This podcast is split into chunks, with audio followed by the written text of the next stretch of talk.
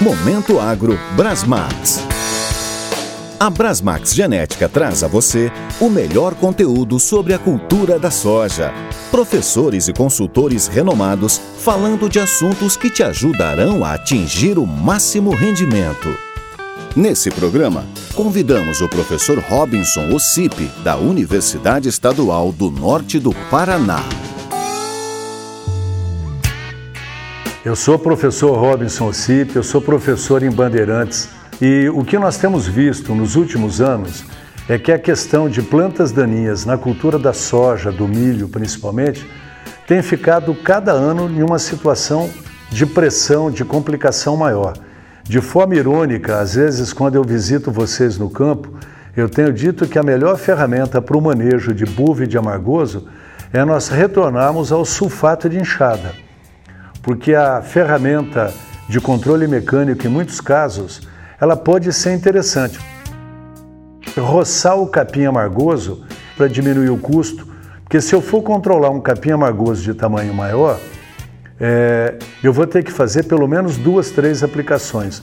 Quando nós temos oportunidade de roçar o capim amargoso e quando ele vem uma rebrota num tamanho ok, que permita a translocação, a absorção satisfatória, é mais fácil, o custo é menor. Para a buva, Caro agricultor, roçar buva não é prudente. Se nós roçamos, a buva ela rebrota como se fosse uma cachopa de, de brotações e o manejo é muito mais difícil de ser executado ainda. Controle pós-colheita. Esta é a grande sacada, porque o clima que nós passamos esse ano, a seca, falta de chuva, as plantas têm crescido e o agricultor, quando terminou a colheita do milho safrinha, ou e que vai dar uma janela, um intervalo maior para plantar soja, ele permitiu que as plantas crescessem muito. Quando ele vai exercer o controle no momento da semeadura, esse controle é mais difícil.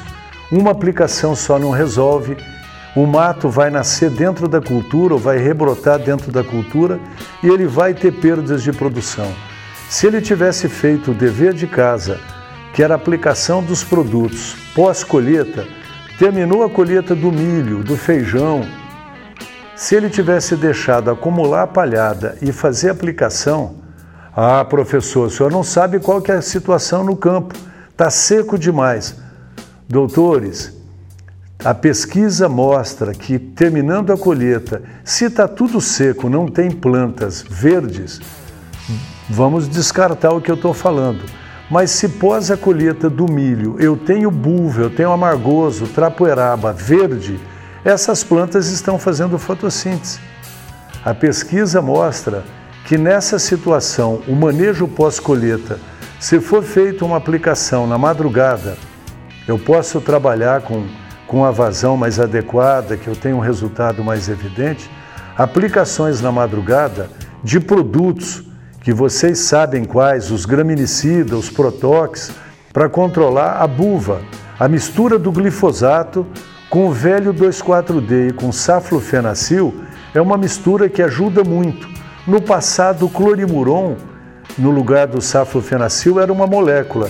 Hoje, nós já temos a resistência da buva que não é controlada mais pelo clorimuron no Paraná.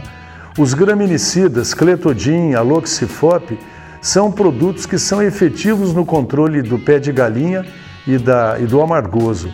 Então, a aplicação pós-colheita na madrugada é propaganda enganosa, agricultor, se eu disser a vocês que nós vamos matar essas plantas. Mas se eu não matar e eu conseguir travar essa planta num tamanho menor, na hora do plantio, eu vou conseguir é, controlar essas plantas com uma aplicação eu consigo plantar soja no limpo, aquela chamada dianteira competitiva, aonde a soja, o milho sai na frente, eu consigo com uma facilidade maior quando nós fazemos aplicação pós-colheita.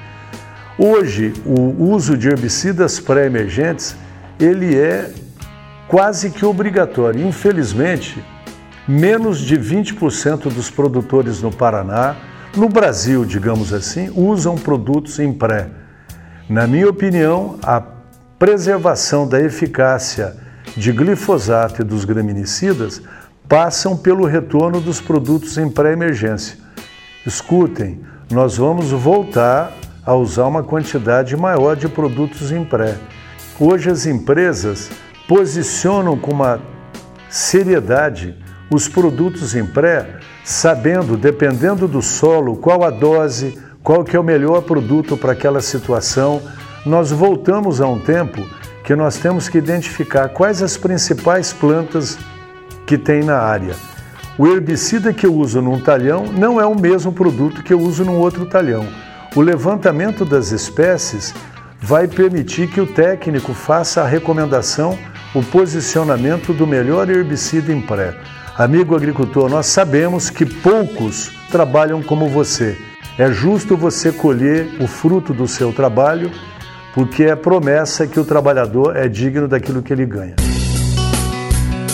Acompanhe nossos podcasts, saiba mais sobre a cultura da soja e leve mais rendimento à sua lavoura. Acesse também nossas redes sociais. Brasmax Oficial no Facebook e Brasmax Genética no Instagram. Se é Brasmax, é máximo rendimento.